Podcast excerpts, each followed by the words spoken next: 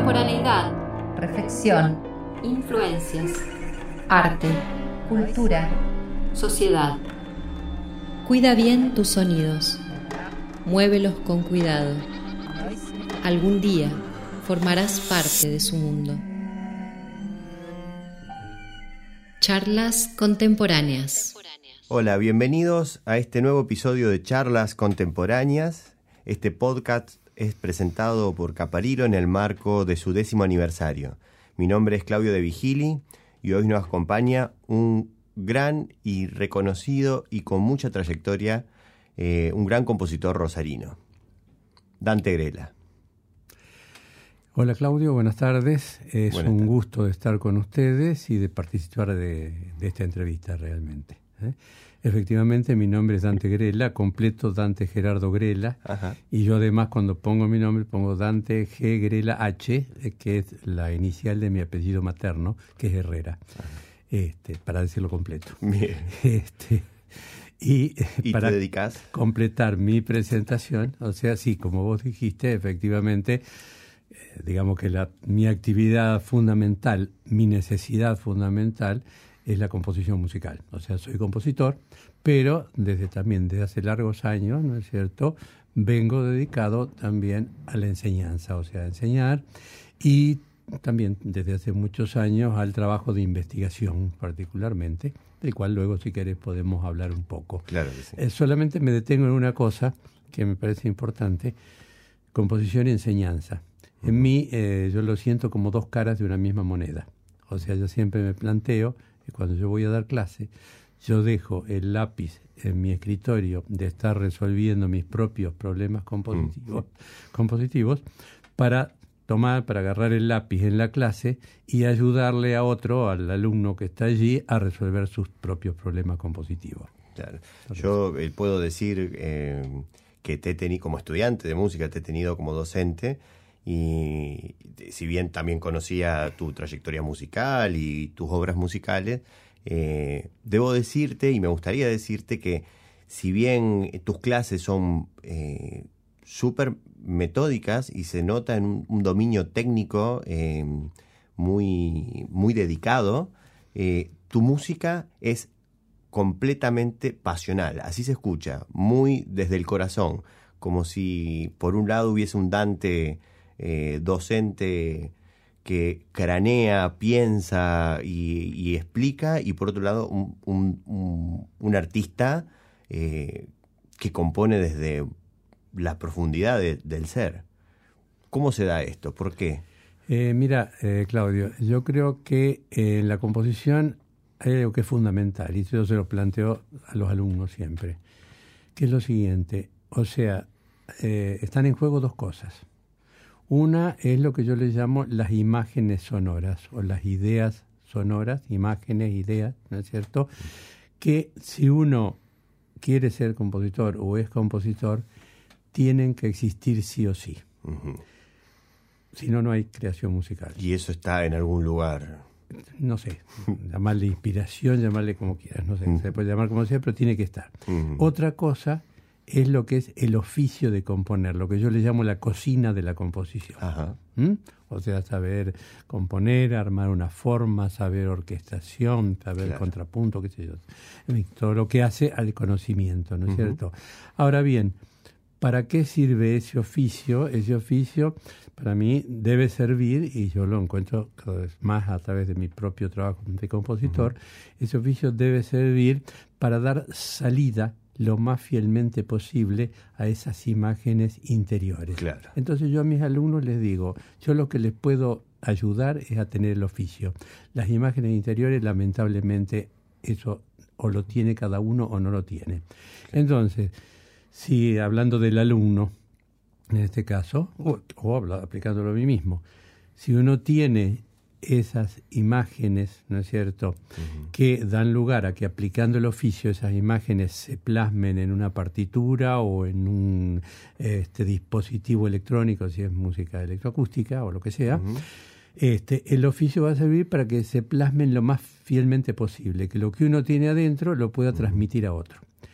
Y si ese individuo al cual uno le está ayudando a tener el oficio tiene imágenes que mm, son mediocres o algo así, el oficio lo que le va a ayudar es a que esas imágenes mediocres se plasmen lo más claramente posible. Entonces lo que uno le puede ayudar, ¿no es cierto?, es a construir ese oficio. Y ese oficio tiene que estar al servicio de, transmitir, de plasmar esa imagen para poder comunicarla, ¿no es cierto? De modo tal que el oficio en sí se note lo menos posible. Entonces ahí trato, trato de responder a lo que vos me preguntabas. Que se note el oficio. A mí lo que me interesa es que se note lo que yo siento y lo que estoy intentando transmitir a quien le interese oírlo, vamos a decir. Pero no que se note el oficio si yo puse esta nota aquí o este ritmo aquí o lo que sea. Claro. Eh, por otro lado, eh, vos hiciste en tu, en tu presentación, eh, comentaste lo de la investigación. Sí. hay un objeto que te interesa y este podcast eh, se llama algo así como la temática música contemporánea y Latinoamérica. Sí. Eh, porque me dio la sensación de que ese era uno de tus objetos de estudio y de investigación. ¿Qué, ¿De dónde viene? ¿Qué es lo que te interesa de Latinoamérica? ¿Por qué?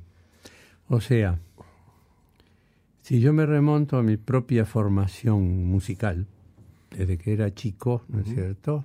Eh, que empecé a estudiar el piano, como ocurría con casi todos los chicos y todavía debe seguir ocurriendo por ahí. Ahora está más diversificado en instrumentos. Después empecé a estudiar armonía, composición, todo eso. Perfecto, o sea, toda la formación que yo recibí, o sea, tuvo una raíz 100% europea. O sea, a mí me enseñaron a tocar en el piano compositores europeos, grandes compositores, no hay duda, que Mozart, que Beethoven, que Chopin, después Bela Bartok o quien sea. Que son necesarios en la formación. Totalmente, o sea, creo absolutamente que es imprescindible, necesito conocerlo. Pero resulta, ¿no es cierto?, que un día yo empecé a, a darme cuenta, a sentir que yo sentía necesidad de conocer lo que pasaba alrededor mío empecé primero por mi ciudad, o sea, me, empecé a preguntar, pero acá hubo compositores en Rosario o antes o no había nada, ¿no es cierto? De ahí planteé un proyecto, estoy hablando de la década del 60, años 68, de 67, en la Escuela de Música de la Universidad Nacional de Rosario, para hacer un estudio sobre la creación musical en Rosario. De ahí mis intereses este, fueron ampliándose, ¿no es cierto?, a mi país y eh, empezó a ocurrir, estoy hablando ya de la década del 80, ¿no? esto que yo empecé a salir fuera del país con invitaciones, que a Uruguay, que a Brasil, a otros países, sobre todo de Latinoamérica. Sí, también estuve en Estados Unidos y en Europa, pero lo que me interesa referirme es a Latinoamérica. Entonces empecé a ver que nosotros aquí, digamos, tenemos todo aquí me refiero a nuestro continente latinoamericano. O sea, primero yo pensé como músico rosarino, después pensé como músico argentino y después llegué a sentir la necesidad de pensar como músico latinoamericano. ¿No es cierto? O sea, no ya los nacionalismos de la década del 30, ¿no es cierto? El compositor mexicano, brasileño, argentino, chileno, etcétera, sino el compositor de Latinoamérica. Y empecé a descubrir que nosotros tenemos un acervo musical en Latinoamérica desde de las músicas precolombinas, todas las músicas indígenas actuales, que lamentablemente quedan muy pocas por los, los descuidos eh, sociopolíticos, culturales que lo están terminando. Este, las músicas indígenas, como decía, las músicas populares, las músicas llamadas eruditas, ocultas, tenemos, o ocultas. ¿no?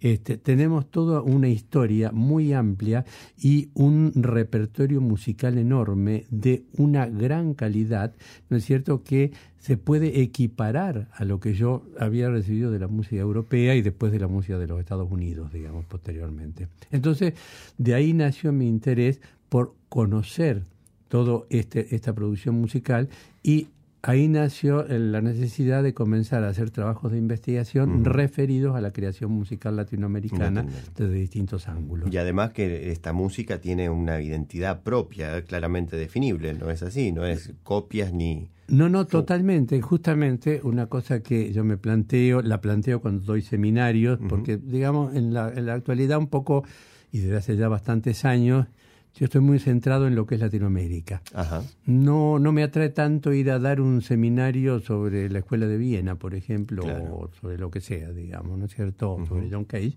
como dar un seminario a lo mejor sobre música contemporánea de Latinoamérica, Claro. por ejemplo. Entonces, ¿qué me encuentro yo?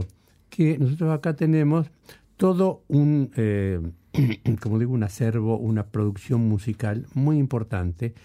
Entonces, ¿qué ocurre?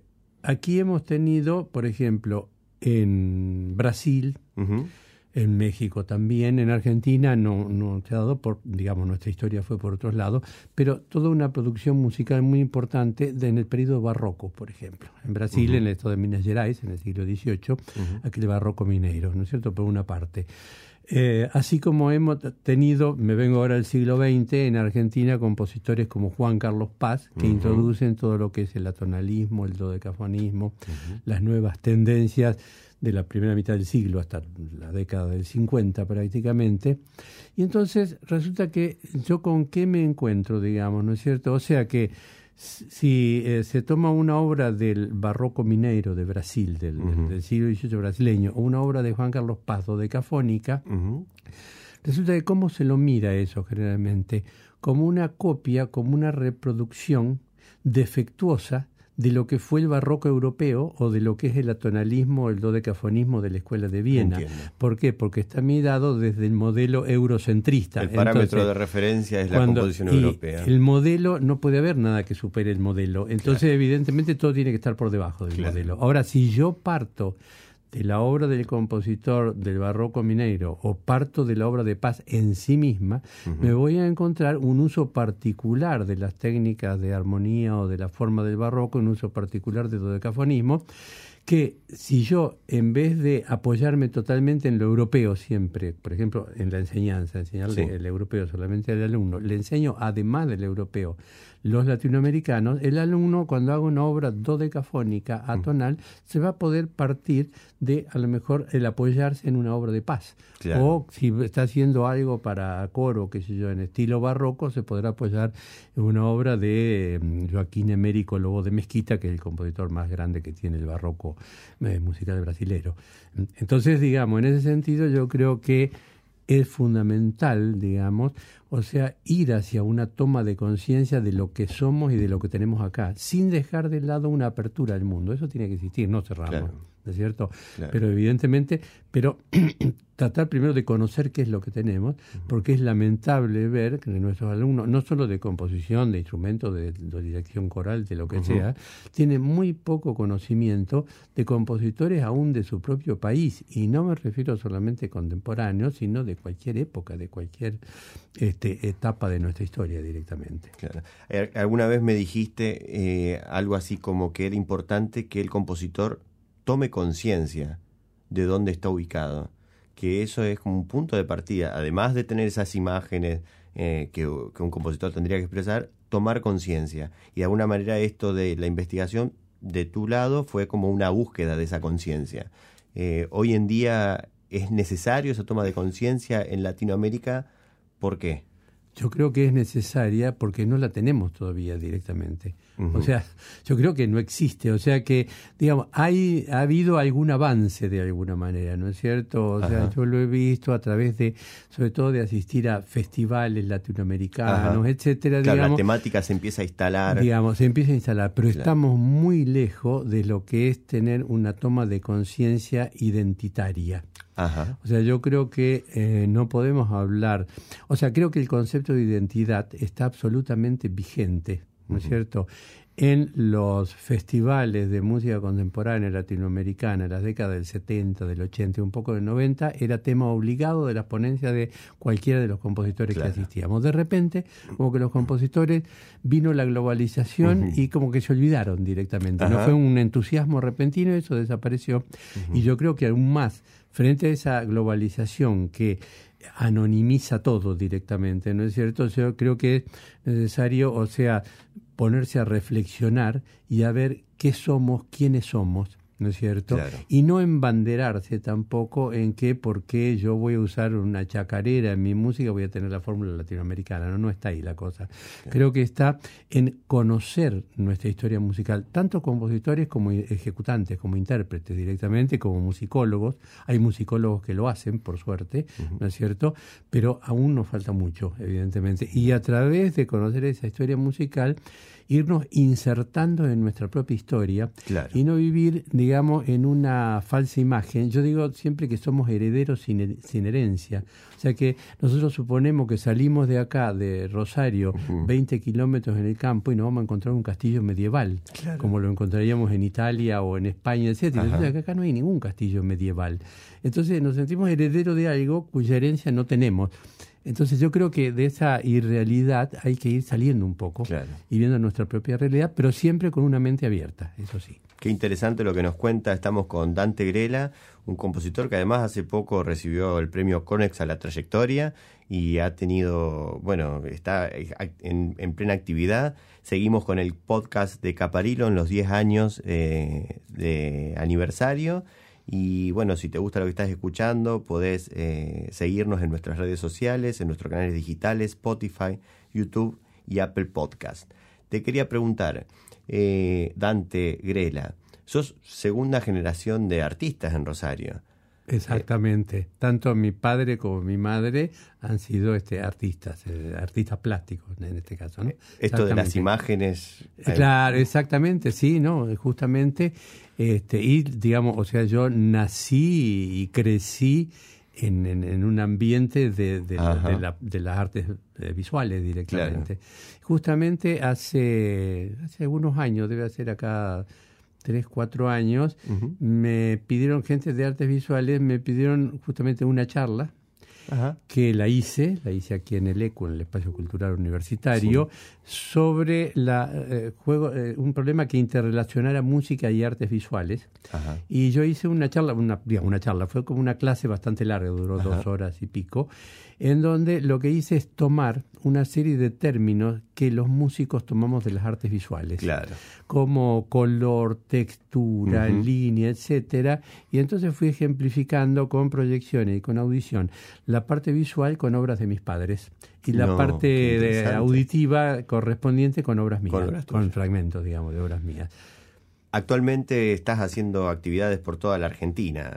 Tenés algunos, dirigís algunos grupos de intérpretes, este, tenés grupos de alumnos, dictás algunas clases. Sí, estoy, digamos, estoy andando bastante, o sea, desde hace muchos años yo estoy ligado a Mendoza, digamos, eh, muy particularmente en la universidad a la maestría en interpretación de música latinoamericana del siglo XX y XXI. Ahí yo actualmente en esa maestría dicto dos seminarios. Uno de los seminarios de música de cámara que ellos tienen, donde eh, trabajamos todas obras de compositores latinoamericanos contemporáneos, y otro es uno de los seminarios de análisis, donde yo desarrollo toda mi propuesta metodológica en análisis con eh, trabajando, perdón, sobre obras de compositores también latinoamericanos. Después tengo todo un grupo de, de alumnos que trabajan conmigo mm, en forma privada, particular en Ajá. Mendoza, y ya se ha formado un grupo interesante de, de compositores, digamos, algunos jóvenes, otros no tan jóvenes. Ajá. Este año voy también en agosto, me invitan a Río Negro, hay un encuentro nacional de composición. Ahí me han pedido una obra para ensamble de percusión y una masterclass, que ahí voy a hablar justamente sobre todo este problema de mi mm, colocación, de mi posicionamiento este, latinoamericanista, vamos a decir. Bien. Y después, me, justamente hoy me acaban de llamar de la Universidad de Tucumán porque Ajá. quedó pendiente un seminario mío del año pasado, que después se corrió de fecha, lo voy a dar este año, sobre la composición y la interpretación de obras mixtas, o sea, obras para instrumentos y sonidos electrónicos. electrónico. Dirigido a los intérpretes, va a ser teórico-práctico, de manera de ver los problemas que plantea el trabajar entre el, el instrumento mecánico, acústico y el sonido electrónico, y también va a ser dirigido a compositores o estudiantes de composición desde el punto de vista del proceso de composición de la obra mixta.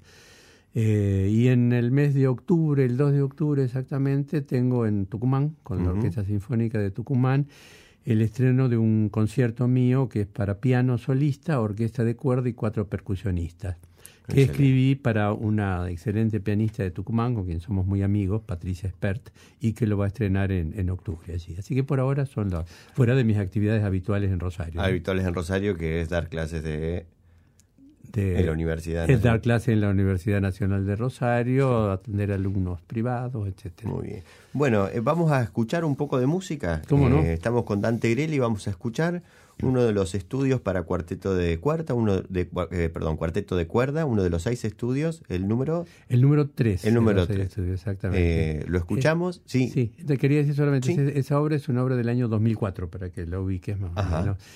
Y mm, bueno, no sé si quieres que te dé algún dato sobre los estudios eh, característicos, lo escuchamos y después eh, lo comento. Sí, estaría bueno ¿Eh? que, que comentes antes primero. Bueno, o sea, los estudios estos de cuarteto de cuerda, eh, en, en realidad me fueron en- pedidos, encomendados por Marisol Gentile para su Ajá. grupo de ese momento, me pidió una obra para cuarteto de cuerda. Yo escribí estos seis estudios, que son seis piezas relativamente breves, el que vamos a escuchar dura unos dos minutos y medio. Y eh, justamente mi interés por las etnomúsicas de eh, Latinoamérica, no solo de Argentina, sino como ya hablé de Latinoamérica en general, Claro. yo incluyo en las etnomúsicas el campo tanto de las músicas eh, de origen indígena como el folclore. O sea, creo que todo lo que es música de transmisión oral en ese caso forma parte del panorama etnomusicológico. Bueno, aquí yo tomo este, justamente una vidala este, de, tucumana, digamos, o sea, de, de un intérprete tradicional, digamos, está basada en una recopilación de Isabel Ares, no la recopilé yo, Claro. que me gustó mucho la Vidala, y esa Vidala aparece en los seis estudios. Yo los uso en ese caso a la música étnica como un disparador, o sea, no es que yo haya hecho una Vidala ni nada, y quien piense que ahora va a escuchar una Vidala no va a escuchar ninguna Vidala, lamento decepcionarlo. Entonces, esa Vidala a veces aparece más abiertamente, hay uno de los estudios, ¿no Ajá. es cierto? El cuarto estudio, donde la Vidala aparece claramente en el primer violín, la melodía de la Vidala, Ajá. y en otros estudios, digamos, este, está casi subliminalmente. Por ejemplo, en este estudio, que es prácticamente un estudio sobre lo que llamamos actualmente las técnicas extendidas o las nuevas técnicas, en este caso en los instrumentos de cuerda, digamos, nuevas técnicas de ejecución no convencionales, es una exploración del campo, digamos, del ruido, de lo que los ruido. músicos llamamos los espectros inarmónicos. Entonces, lo único que queda allí, ¿no es cierto?, es el ritmo de la vidala que aparece en los instrumentos de cuerda, digamos, eh, un fragmento en cada uno de los cuatro instrumentos, este, en determinados momentos, este, percutido sobre la caja del instrumento. Quiere decir que prácticamente de la vidala, el que no sabe esto que estoy contando yo, no se entera que está la vidala, ¿no es cierto? Escuchamos entonces desde Dante Grela el tercer estudio para cuarteto de cuerda de los seis estudios interpretados por Está interpretado por el cuarteto de la UNTREF, la Universidad Nacional de 3 de Febrero, y está, este, pertenece a un CD que ellos este, eh, lanzaron el año pasado. Bien, escuchamos.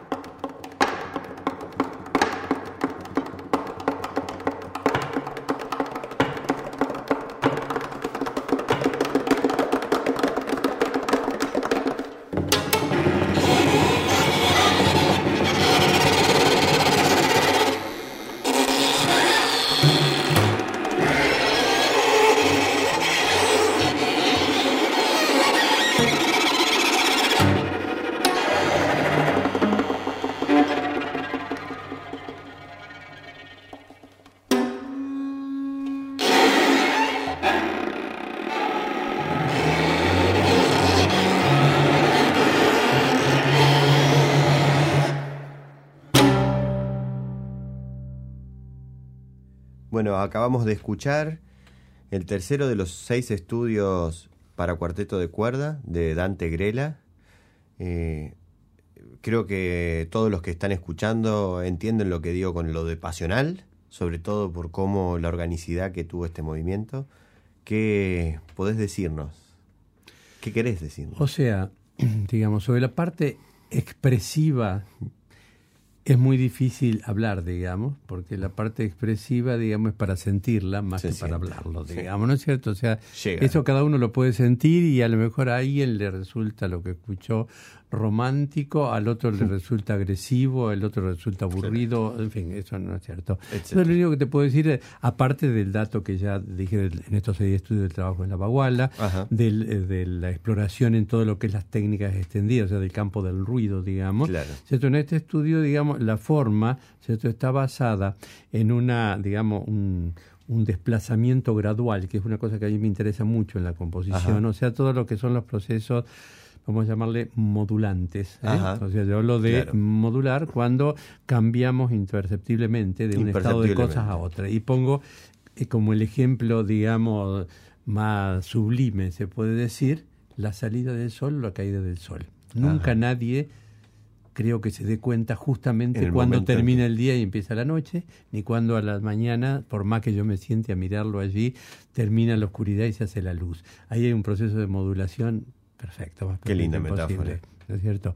Entonces, a mí me interesan mucho esos procesos de cambios graduales. Entonces, acá hay un cambio gradual desde una situación, por el lado, digamos, de lo tímbrico, digamos, de este uso del ruido que yo digo, de al comienzo aparecen algunas notas, vamos a decir, o sea, alguien que quiere escuchar notas se va a sentir más tranquilo porque escucha algunas notitas por allí, y esas notas van siendo de a poco arrasadas por situaciones ruidosas y por otra parte, va habiendo una, también una gradual modulación, un, paso gradual de lo más discontinuo al comienzo, o sea, de ataques sueltos, digamos, ¿no es cierto?, hacia un continuo mayor, ¿no es cierto?, que conduce justamente hacia un clímax, hacia el final, digamos, y un cierre con el golpe este directamente, ¿no es cierto? Eso como, como proceso de evolución de la forma. A mí me, preocupa mucho siempre todo lo que es el armado de la forma. O sea, creo que el tema, digamos, yo creo que en nuestro mundo de percepciones, en nuestro mundo físico, no existe nada sin forma. No podemos imaginar la amorfia. Quizás en otros estadios, digamos, ¿no es cierto?, que no son los de nuestro nivel consciente, eso exista, digamos. Pero cuando estamos hablando de ese nivel consciente, o sea, de que yo estoy construyendo allí, o sea, yo siento la necesidad de ver que esa forma, ¿no es cierto? O sea, me vaya, eso, ahí sí, digamos, interviene no solamente la parte de, de cálculo técnica, sino el ir sintiendo cuando yo voy armando el proceso de la forma, hacia dónde me va llevando esa forma. Y no me quedo eh, satisfecho, digamos, me quedo inquieto si esto no va, no va viendo todo un, un, proceso de discurso que lleva de un lado al otro. Aunque por allí haya rupturas eh, violentas, puede haberlas, pero aún las rupturas más violentas tienen que ser parte de una totalidad.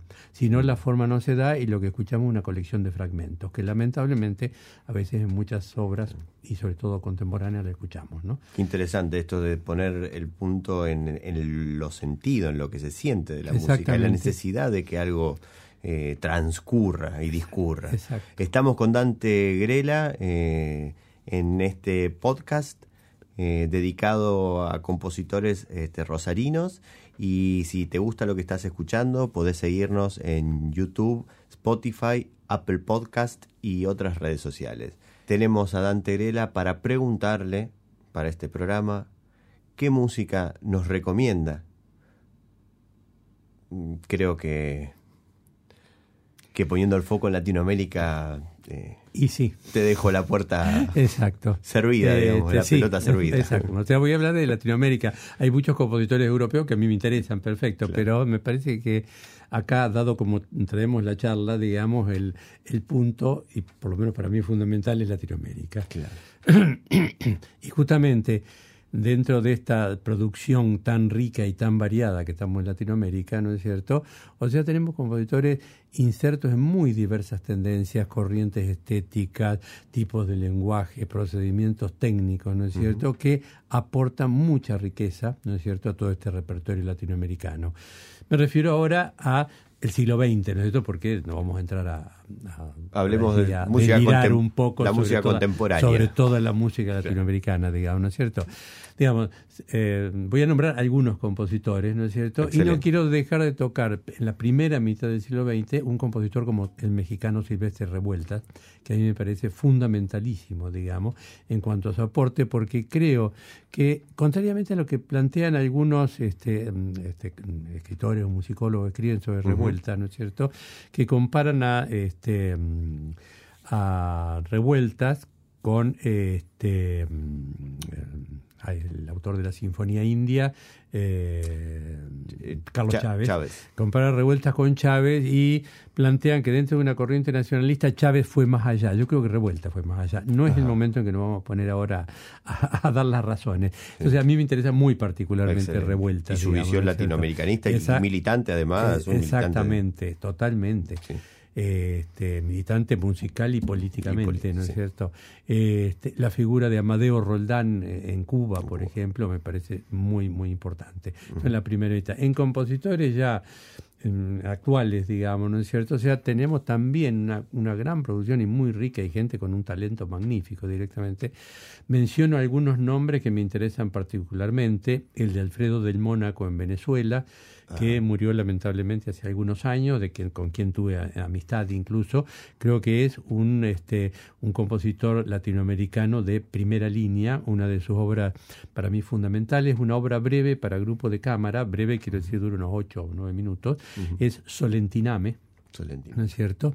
Este, entonces, Alfredo del Mónaco me parece una, una figura muy importante dentro de Latinoamérica. Y después tenemos otras figuras, como el caso de Joaquín Orellana, el compositor guatemalteco, a quien también he conocido en festivales en Brasil, que es un compositor con un gran aporte, incluso no solo compositor, sino que él ha desarrollado toda una nueva lutería de instrumentos latinoamericanos, Oh. partiendo de las marimbas tradicionales de Guatemala. Hay un pequeño video que yo lo tengo bajado, que lo encontré alguna vez en YouTube, sobre Orellana, donde una una reportera de, una, de un radio, un canal de televisión, va al estudio de Orellana y es un video donde él hace una entrevista y él explica y eh, muestra el sonido de una serie de instrumentos eh, que es realmente fascinante el trabajo de Qué Orellana fantástico. y justamente de los compositores que no conocemos.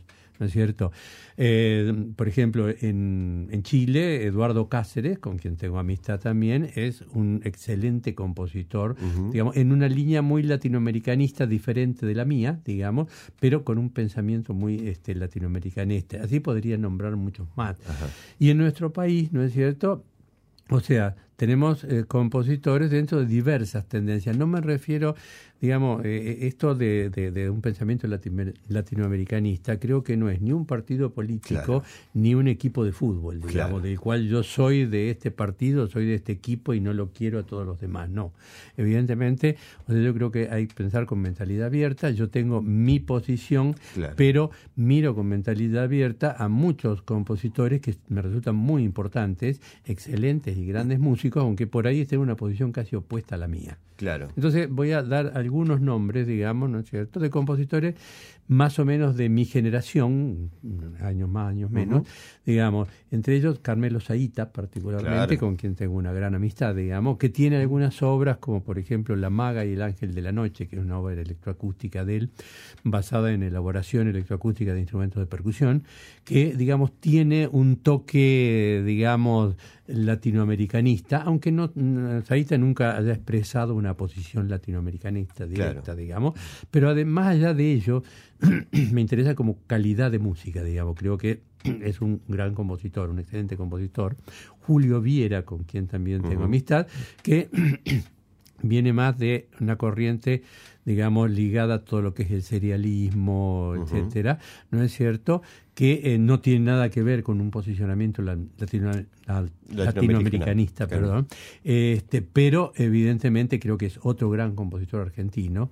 El caso de Mariano Etkin, con quien también tuve amistad, a pesar de que estábamos casi en polos opuestos estéticamente, Claro. directamente, pero siempre nos respetamos muchísimo. Lamentablemente murió hace unos Claro, años, sí, sí. ¿no es cierto? Entonces, Este, creo que hay una serie de compositores, independientemente de su línea estética, de su lenguaje. Y creo que eh, los compositores y en general, digamos, las personas tendríamos que aprender a respetarnos más, ¿no es cierto? Aunque Claro. el otro piense de una manera o escriba una música o haga una música que sea diferente de la mía, en tanto atendamos a la calidad que tenga esa música como producto creativo, fundamentalmente. Estoy seguro que nuestros oyentes de este podcast ya deben estar buscando esos compositores porque tienen la mente abierta, estoy mucho más que seguro. Ojalá, Te invito, perfecto. Dante Grela, a hacer un juego.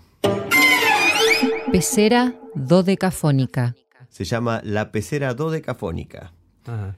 En este bowl tenemos un montón de cápsulas de café. Sí.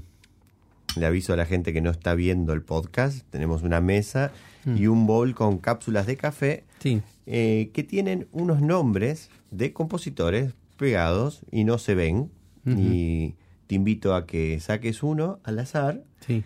eh, lo abras y, y comentes algo sobre el compositor Bueno. que está. Quiero aclarar algo. ¿Sí? Puede, puede que saque un compositor que yo no conozco. En ese caso te lo voy a decir. Eh, bueno, pues estoy seguro que no, pero no sé si sé todos los nombres. Algunos lo sé, pero Vamos bueno. a sacarlo. Esperemos. que- Estoy seguro que no. Dante Grela está con nosotros en este podcast de los 10 años de Caparilo. Esto hay que abrirlo, ¿verdad? Sí, creo que se abre por ahí. Ahí está. Joseph Haydn. Joseph Haydn. ¿Quién es? O sea. Creo que- Atinado el nombre, ¿no es ¿Eh? cierto? Atinado para la, la charla que venimos sí, teniendo, sí, ¿no? totalmente, totalmente, ¿no es cierto? O sea, este Haydn, o sea, ante todo, es un gran compositor de la historia de la música occidental. Eso dejémoslo de lado porque Ajá. eso está ahí directamente, ¿no es cierto? Pero otra cosa que me parece muy importante de Haydn es que Haydn toda su vida fue un experimentador. O sea, ¿por qué? Porque Haydn, si, si recorremos la, la- la biografía de Haydn, ¿no es cierto? o sea, Haydn es, eh, digamos, el prototipo del compositor que trabajaba al servicio de un determinado señor, un duque, un conde, etcétera, etcétera, que le pagaba como pagaba el cocinero para que cocinara. Claro. Haydn le pagaba para escribir cuartetos de cuerdas, sinfonías, etcétera. Sí. Entonces, si seguimos su historia, vamos a ver que el primero trabajó, digamos, con uno de estos nobles, ¿no es cierto?, que tenía una orquesta más chica. Estamos hablando, ¿no es cierto?, de lo que es el clasicismo musical, luego del, del preclasicismo de la Escuela de Viena. O sea que lo que es la formación de la lo que llamamos hoy orquesta sinfónica, como orgánico, como decimos los Claro. músicos, recién No estaba, estaba, eh, claro. em, consolidándose. Claro. Entonces, eso a su vez es interesante porque al compositor le da la oportunidad de experimentar. Entonces, una cosa que me parece muy importante, o sea, Haydn escribía su música para lo que tenía, Claro. ¿no es cierto? Este, yo me acuerdo que una vez me encontré con un músico, digamos, incluso amigo y buen compositor, pero que me acuerdo una vez, estábamos hace años, hace muchos años, estábamos caminando por Buenos Aires, por calle Florida, y me dice, no, dice, es un problema trabajar en tal estudio de música electroacústica porque Claro. no hay tal cosa. Y yo no soy partidario, o sea, yo tengo una cajita de fósforo y puedo grabar el ruido de los fósforos, y bueno, me arreglaré con los, el ruido de los fósforos y tengo un, un grabadorcito del celular, lo haré con eso. Lo importante Es- es, hacer música. Bueno, entonces Haydn, o sea, exploró lo que tenía Lo a mano. tenía. Después él fue cambiando de trabajo, trabajó con otro noble con una orquesta mediana y finalmente, digamos, con este conde, no me acuerdo que lo que era Esterhazy, digamos, que era un noble húngaro que tenía una orquesta ya más grande y Haydn llega en sus últimas sinfonías a una formación orquestal mucho más grande, mucho más consolidada. Claro. Entonces, aparte de su talento y todas estas cosas, ¿no es cierto? A mí lo que me parece fundamental es que fue un gran experimentador con lo que iba teniendo en las manos. Bien. Y además interesado en la forma, o por lo menos así se lo reconoce. No, totalmente. le da- Y interesado también en la docencia, o por lo menos reconocido por su, su gran capacidad de, de enseñar. Sí, de transmitir, de transmitir, exactamente. ¿no es Y ahora, con respecto a lo del oficio que hablamos, hoy estoy Sí. recordando, a- en algún lugar leí alguna vez, o alguien me dijo, alguien me dijo que Haydn tenía como una libretita, como él tenía que escribir, por ejemplo, bueno, el sábado vienen a cenar tales otros nobles y necesitaba un cuarteto de cuerda para que toque mientras estamos cenando. Claro. Entonces Haydn, cuando se le ocurría alguna idea que podía ser buena para cuarteto de cuerda, la anotaba ahí, esta para sonata para piano, esta para un trío, etcétera, etcétera. Y bueno, y después tomaría su idea y trabajaría y ahí usaba el oficio. Y ahí usaba el oficio La idea, con lo que tenía a mano. exacto. Acá con Dante Grela cerramos este podcast dedicado a la música contemporánea y Latinoamérica. Pasamos por compositores latinoamericanos, pasamos por Haydn, pasamos por la forma musical, pasamos por estudios de cuartetos de cuerdas de, eh, interpretados por Lontreff, una interpretación excelentísima, eh, y mucha, y mucha, mucha, mucha data, como se dice ahora. Muchas gracias por escucharnos. Eh, podés seguirnos y escuchar otros podcasts, otros capítulos en nuestras redes sociales y digitales, Spotify, YouTube y Apple Podcast. Muchas gracias Dante por venir, gracias al equipo de Caparilo. Eh, nada más que estar muy contento con esta entrevista. Gracias por tu tiempo. Bueno, y yo para terminar, bueno, ante todo muchas gracias a vos, Claudio, por la entrevista. Para mí ha sido un gusto de, de, hacer esta, esta charla, ¿no es cierto? Eso por un lado a nivel personal con vos. Y por otro lado, este, para la gente de Caparilo, o sea, me parece excelente, ¿no es cierto?, que desarrollen este movimiento, que cumplan 10 años y que sigan adelante trabajando en esto y creciendo cada vez más, a pesar de lo difícil que sabemos que claro. es en países como el nuestro latinoamericano, Latinoamericano. ¿eh? este, desarrollar este tipo de actividades. O sea, uh, hay que tomarla sin desmayo y seguir adelante. Muchas gracias, Dante. Nos vamos. Si te gustó este episodio de Charlas Contemporáneas, compartilo con tus amigos. Y no olvides seguirnos en nuestras redes sociales. Spotify, YouTube, Apple Podcast. En el próximo episodio. ¿Vos pensás que ya está todo hecho? ¿O pensás que como artistas vamos, o como creadores, vamos robando o tomando prestado cosas para construir cosas nuevas que a lo mejor ya se han dicho pero que no hemos olvidado? Uh -huh. Yo creo que de ningún modo está todo hecho ni todo dicho, digamos. Lo que pasa que eh, probablemente lo, lo, que tengamos para decir eh, sea no sea ya una novedad, probablemente. Digamos. Claro. Y acá voy a la otra parte que es acerca de la originalidad, ¿no?